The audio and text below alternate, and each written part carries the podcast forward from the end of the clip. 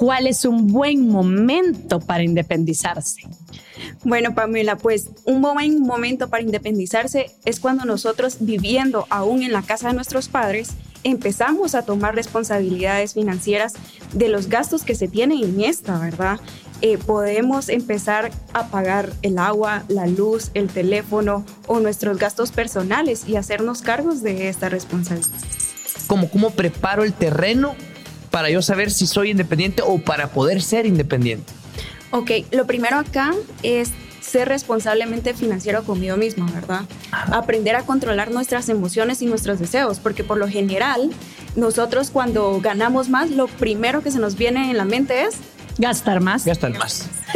gastar más. Sí es importante que podamos tener claridad también de un presupuesto para yo independizarme, ¿cómo armo mi presupuesto? ¿Qué tengo que poner? ¿Qué tengo que calcular para ese presupuesto? Bueno, es importante que podamos considerar todos los ingresos que nosotros tenemos al mes o a la semana o al quincenal. Va a depender de, de, qué, de qué manera nos, eh, nos paguen o si somos personas independientes y trabajamos por nuestra propia cuenta, ¿verdad? Y de esa misma manera eh, también tengamos claro en nuestros costos financieros, nuestros gastos. ¿Qué debo evitar a toda costa al momento de independizarme? Bueno, no sobrepasar mi presupuesto, decir el siguiente mes me repongo o el, me presto de mis ahorros y el siguiente mes me pago. Es mentira, es mentira. Yo no sé si a ustedes les ha pasado, pero agarramos de nuestro ahorro y difícilmente es como regresa.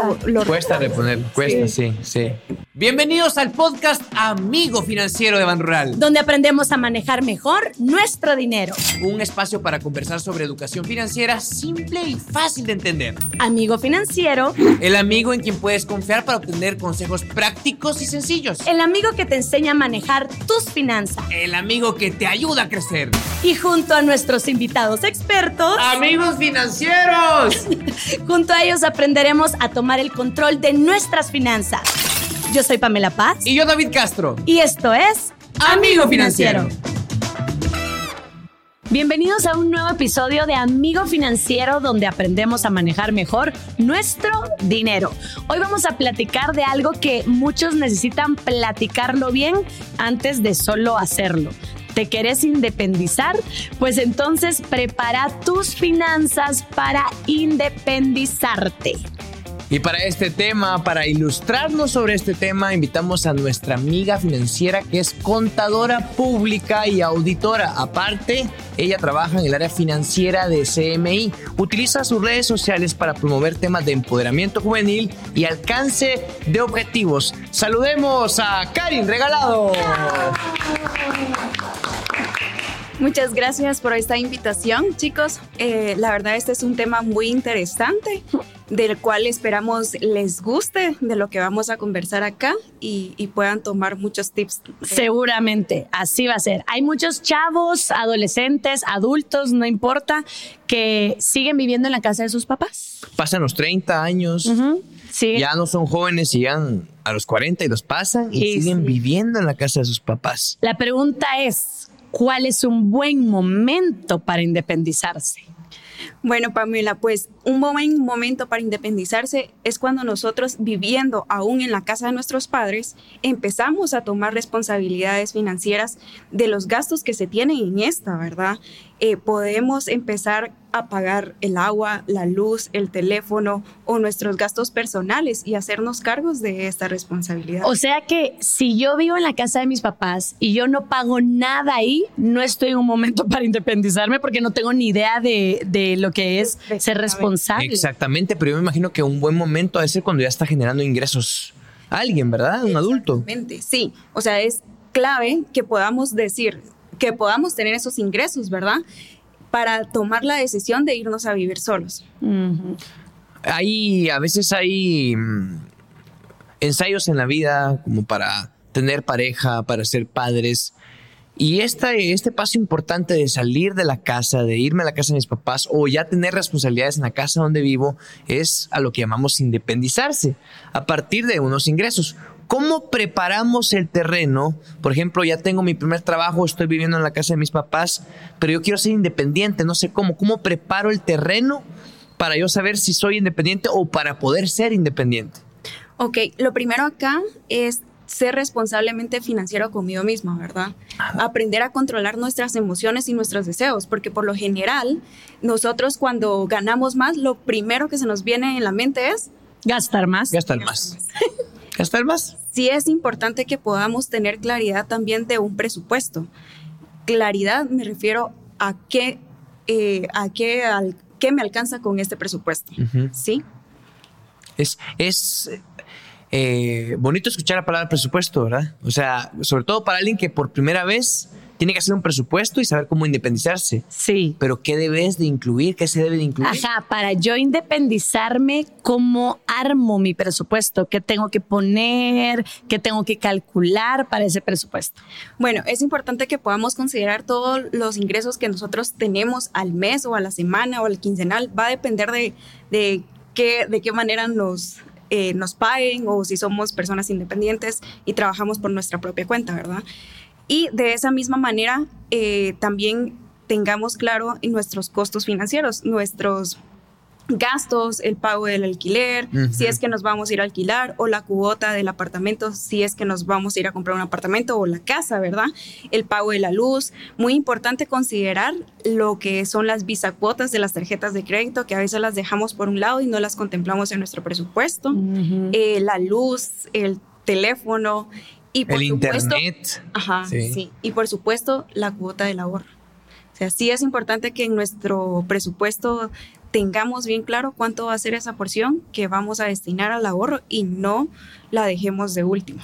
Sí, que el ahorro nunca se pierda. Apuntar todo lo que nos ingresa, nuestro salario o lo que recibimos como parte de los ingresos, lo que nos pagan, y anotar, me imagino, en otra columna, en otra hoja, todo lo que tenemos que gastar, gastos fijos de un mes, ¿verdad? Ahí va lo que tú decías, renta, pago de una casa apartamento, la luz, el agua. Administración. Administración, bueno, dependiendo, ¿verdad? Puedes vivir en una colonia donde no se paga administración, ¿verdad? Y es una colonia abierta, eh, pero sí, todos usamos internet, pagamos algo del celular, ese servicio de celular tiene un costo y también incluir como parte de los gastos o los egresos el ahorro. Sería un bonito ejercicio preguntarle a tus papás, por ejemplo, a ver qué pagan, ¿verdad? Ah. Entonces tú, bueno, nosotros aquí pagamos esto, entonces estoy apuntando, ah, va, ta, ta, ta, ta.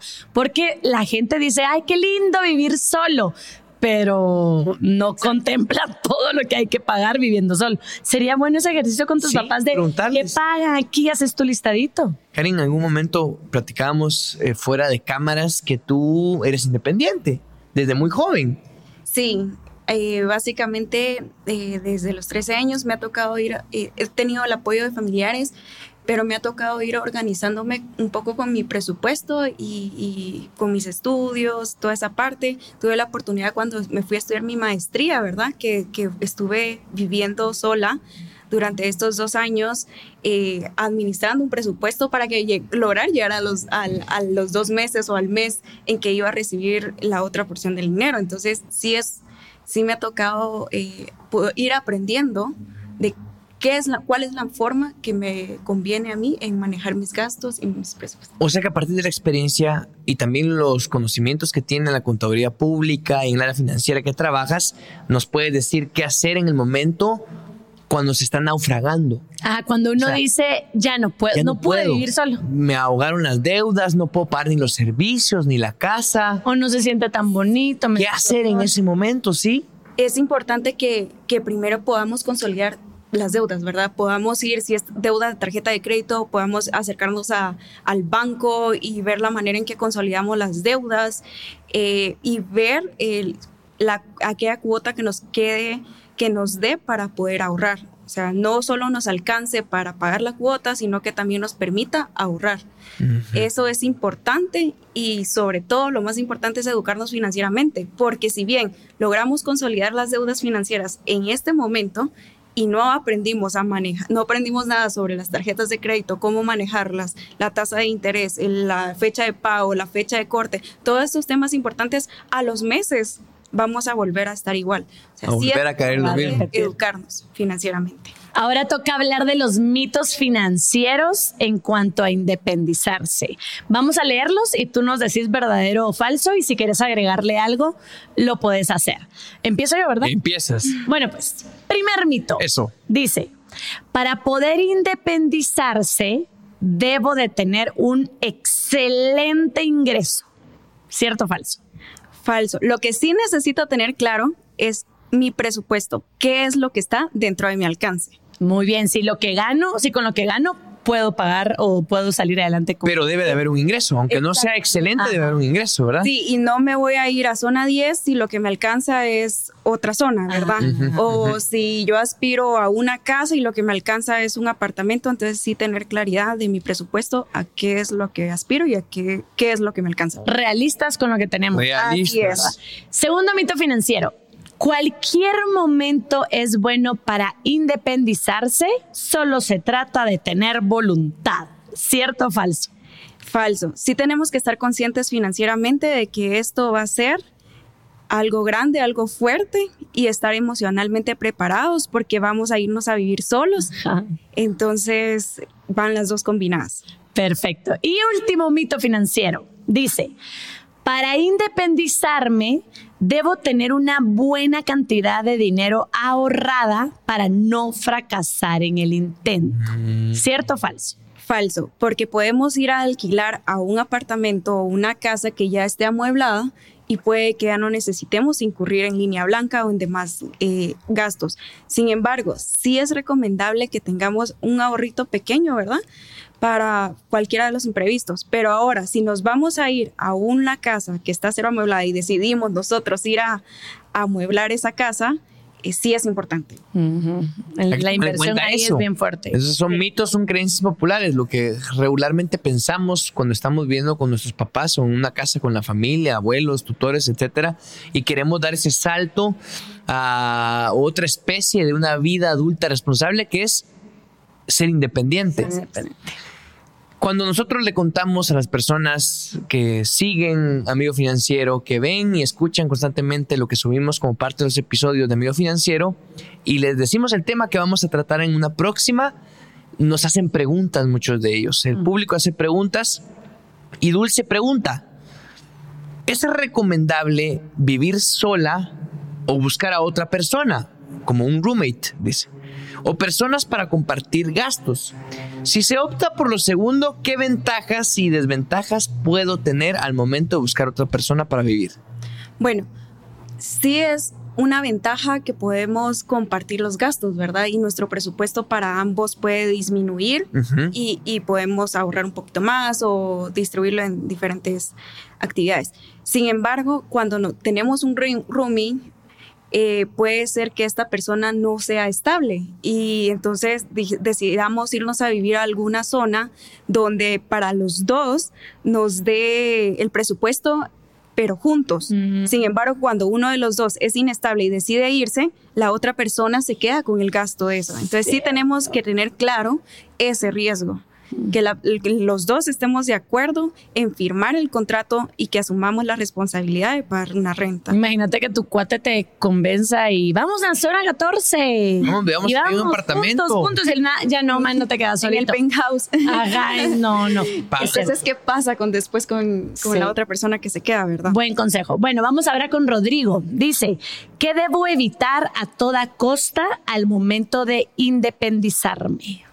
Bueno, no sobrepasar mi presupuesto, decir el siguiente mes me repongo o del si- me presto de mis ahorros y el siguiente mes me pago. Es mentira, es mentira. Sí. Yo no sé si a ustedes les ha pasado, pero agarramos de nuestro ahorro y difícilmente es como Se lo- regresa. lo- lo- Cuesta reponer, cuesta, sí, sí.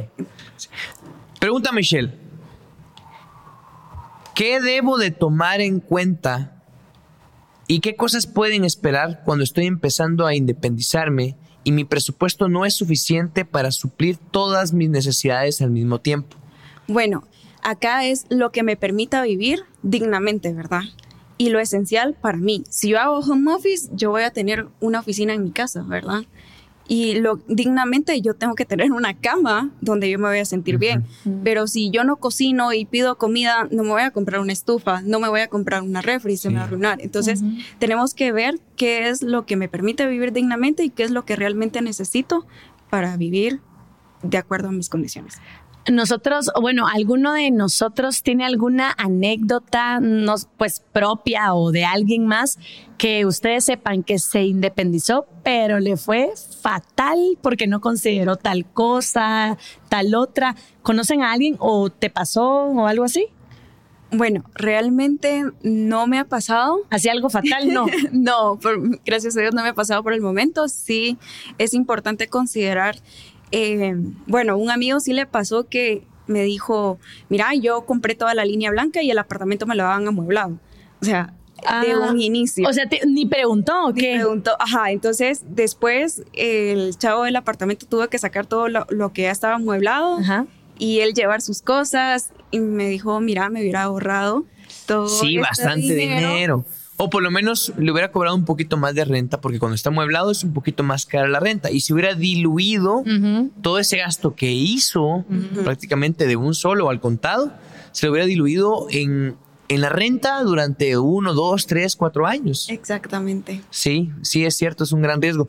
Yo sí he visto a muchos amigos que, sobre todo en los 20, toman esa decisión de independizarse porque ya están trabajando, ya ganan bien y como les alcanza para vivir con sus papás, piensan ingenuamente que les va a alcanzar para vivir solos. Entonces, tienen una vida más o menos de este tipo. Trabajan, sobre todo hombres, ¿verdad? Amigos míos. Trabajan y ganan decente, ganan bien. Les alcanza para sacar a la novia, para invitarla, ¿verdad? Van a pasear, viajan, le compran, van a restaurantes a veces caros, a veces eh, medios y aparte de eso, los fines de semana siempre salen con los amigos. Entonces dicen, esta es mi vida. Tengo mi presupuesto en donde me lo gasto en parranda, en mi novia y en comprarme tenis caros, el celular que me gusta con esto me alcanza para vivir solo. Entonces dan las gracias a los papás, se van a vivir solos y se topan con que no les alcanza, pero quieren seguir viviendo la misma vida. Ah, a los seis meses los estoy viendo de regreso viviendo con sus papás.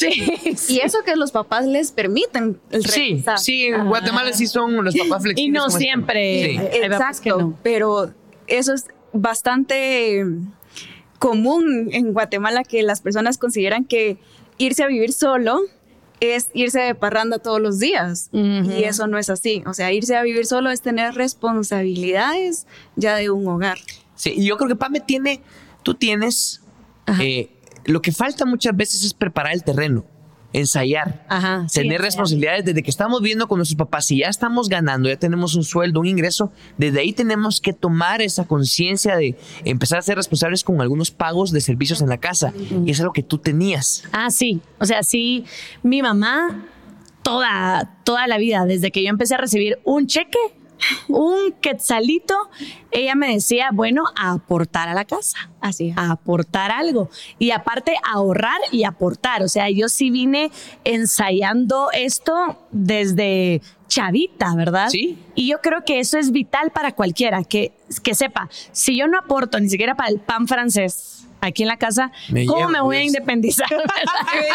¿Cómo voy a pensar en salirme en la casa entonces? Pero, ¿saben qué? Yo he visto chavos que dicen, no, es que yo me quiero independizar y es de verdad su sueño, tener su apartamento y todo. Y veo cómo sacrifican salidas con cuates, ¿verdad? Para no gastar tanto o decir, mucha, vénganse. Sí, vénganse, a la gente. comamos aquí, chucherías, qué sé yo, pero vénganse. O cuates que les encanta viajar, pero dicen, no, ahorita mi propósito es independizarme, entonces voy a dejar de viajar para poder independizarme y cumplir con todo. O sea, las prioridades tienen que cambiar sí o sí. Sí. Si tú quieres independizarte, ¿verdad? Para cuidar cada quetzalito. El estilo de vida tiene que cambiar porque por mucho que a los papás les ayudemos a pagar una renta, una factura de luz o lo que sea, siempre estando o siendo independientes, siempre va a costar al principio. Porque es un estilo de vida, te estás adaptando a una nueva forma de vivir. Y mire, y hay cositas que no hay que dar por sentado, porque hay apartamentos que no te aceptan mascotas, hay apartamentos que no te aceptan nada de bulla a tal hora, o sea, también si tú te vas a independizar y te conoces, sos de lo que yo quiero recibir a mis cuates, no, pregunta en ese lugar si te aceptan también la bulla y todo, o sea, independizarse tiene mucho que ver con el dinero y todo, pero también de preguntar mucho. Exacto. O sea, preguntar a dónde vas, cómo te van a recibir y todo eso. Sí, y lo bueno es que te adaptaste fácil desde los 13 años hasta ahora. Te adaptaste fácil. Sí, son cambios que se han ido teniendo en la vida, ¿verdad? Porque era lo que decía Pamela, eh, desde un inicio vamos viendo o acoplándonos a las normativas de a- hacia dónde estamos llegando. No podemos llegar también a imponer nuestras normas o leyes o lo que Ajá. queramos a un hogar diferente. Sí. Sí, bueno. Eso es muy bien. Si tú, quieres, consejos. si tú quieres independizarte, hay mucho que analizar. Yo sé que se ve alegre, se ve bonito, se ve ideal, pero hay mucho que pensar, sobre todo económicamente. Hay mucho que pensar, pero también es lo que toca. Ah, sí, O no sea, te vas a sí. quedar en tu casa ahí toda la vida. Exactamente, sí, ahí llegan los 40 años, con todo el respeto a los que llegan a los 40 años y siguen viviendo con sus papás, yo creo que no dieron ese paso a la vida adulta responsable y tienen que darlo, tienen que experimentarlo, es parte incluso del ciclo biológico de los mamíferos. Ajá. En algún momento tienen que abandonar la madriguera, el nido, la cueva, tienen que hacerlo, es parte de nuestro ciclo biológico, entonces hay que hacerlo. Gracias, Karin, por acompañarnos y muchas gracias a ustedes por ver un episodio más de Amigo Financiero. Hasta la próxima. Y hasta aquí llegó este episodio de Amigo Financiero. Espera, espera, espera. No malgastes tu dinero. Mejor escucha Amigo Financiero. Nos vemos en otro episodio de Amigo Financiero, donde aprendemos a manejar mejor nuestro dinero. Un espacio para conversar sobre educación financiera simple y fácil de entender. Ayúdanos a compartir este episodio con familiares y amigos que quieran tomar el control de su vida financiera. Encontrarás consejos prácticos y sencillos por parte de nuestros invitados expertos. Suscríbete hoy a YouTube, Spotify o en tu aplicación favorita para escuchar podcast y activa la campanita para que te avise cuando tengamos un episodio nuevo. Y no se te olvide seguirnos en todas las redes sociales de Ban Rural. Recuerda que puedes buscar más información sobre finanzas personales en la página amigofinanciero.com. Hasta el próximo episodio. Amigos financieros.